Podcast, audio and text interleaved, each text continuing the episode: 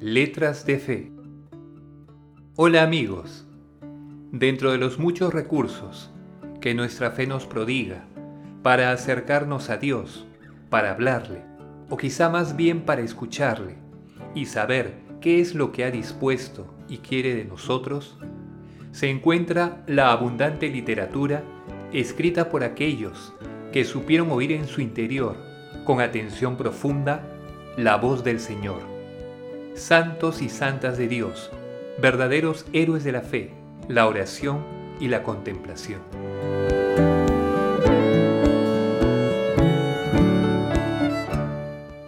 Te invitamos a que escuches en letras de fe lo que oyeron y pusieron por escrito estos conocedores, amantes y seguidores de Cristo.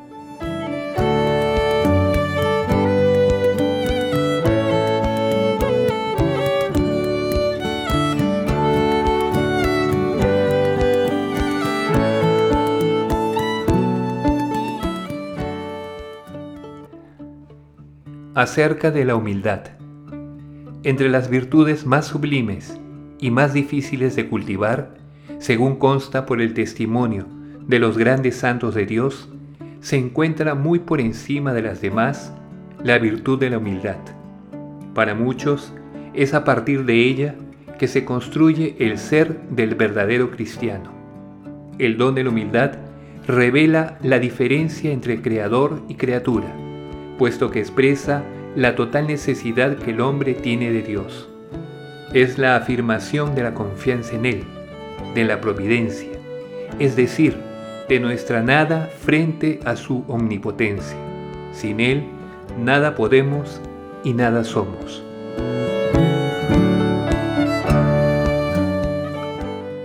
Qué difícil es tener a la humildad por compañera en todos los ámbitos de la vida, desde la simplicidad de nuestro quehacer cotidiano hasta las decisiones más complejas, cómo vestimos, cómo hablamos, cómo tratamos a los demás, de qué modo asumimos un problema y un sinfín de ejemplos que nos hablan de esta dificultad para disponernos a la aceptación de nuestra propia precariedad y limitación.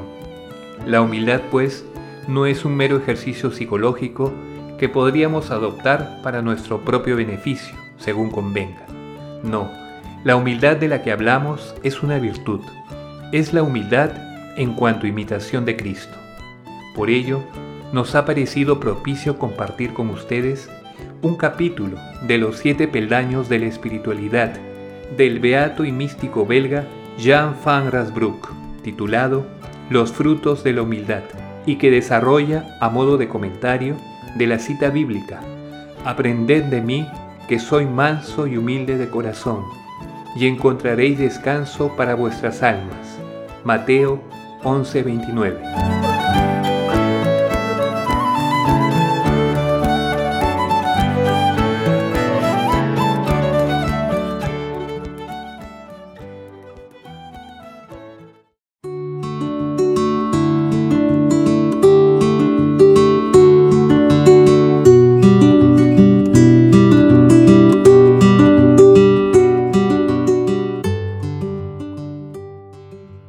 siete peldaños de la escala espiritual, los frutos de la humildad, por Jan van Rijsbroek. Aprended de mí, que soy manso y humilde de corazón, y encontraréis descanso para vuestras almas.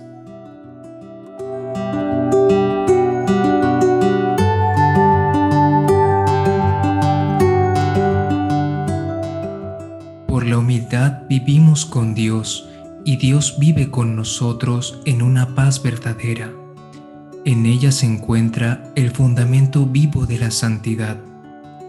Se puede comparar a una fuente de donde surgen cuatro ríos de virtudes y de vida eterna. El primer río que brota de un suelo realmente humilde es la obediencia.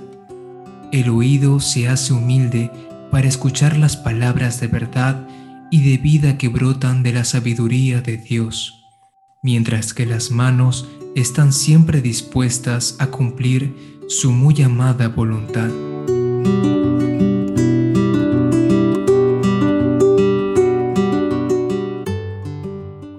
Cristo, la sabiduría de Dios, se ha hecho pobre para que nosotros lleguemos a ser ricos. Se ha convertido en siervo para hacernos reinar Murió finalmente para darnos la vida. Para que sepamos cómo saber y servir, nos dice, Aprended de mí, que soy manso y humilde de corazón. En efecto, la delicadeza es el segundo río de virtudes que brota del suelo de la humildad.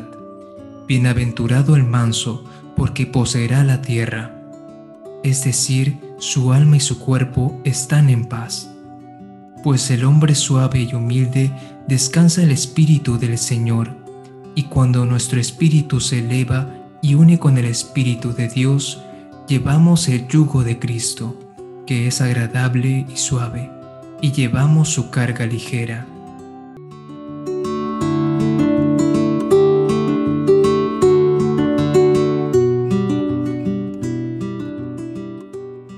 De esta mansedumbre íntima brota un tercer río, que consiste en vivirlo todo con paciencia. Por la tribulación y el sufrimiento, el Señor nos visita si recibimos estos envíos con un corazón gozoso, viene Él mismo, ya que dijo por su profeta, Estoy con Él en la tribulación, lo libraré y glorificaré.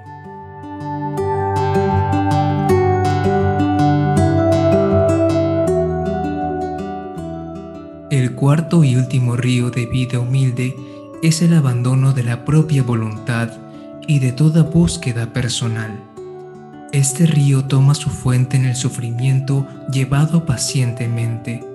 El hombre humilde renuncie a su propia voluntad y abandónese espontáneamente en las manos de Dios, llegando a ser una sola voluntad y una sola libertad con la voluntad divina.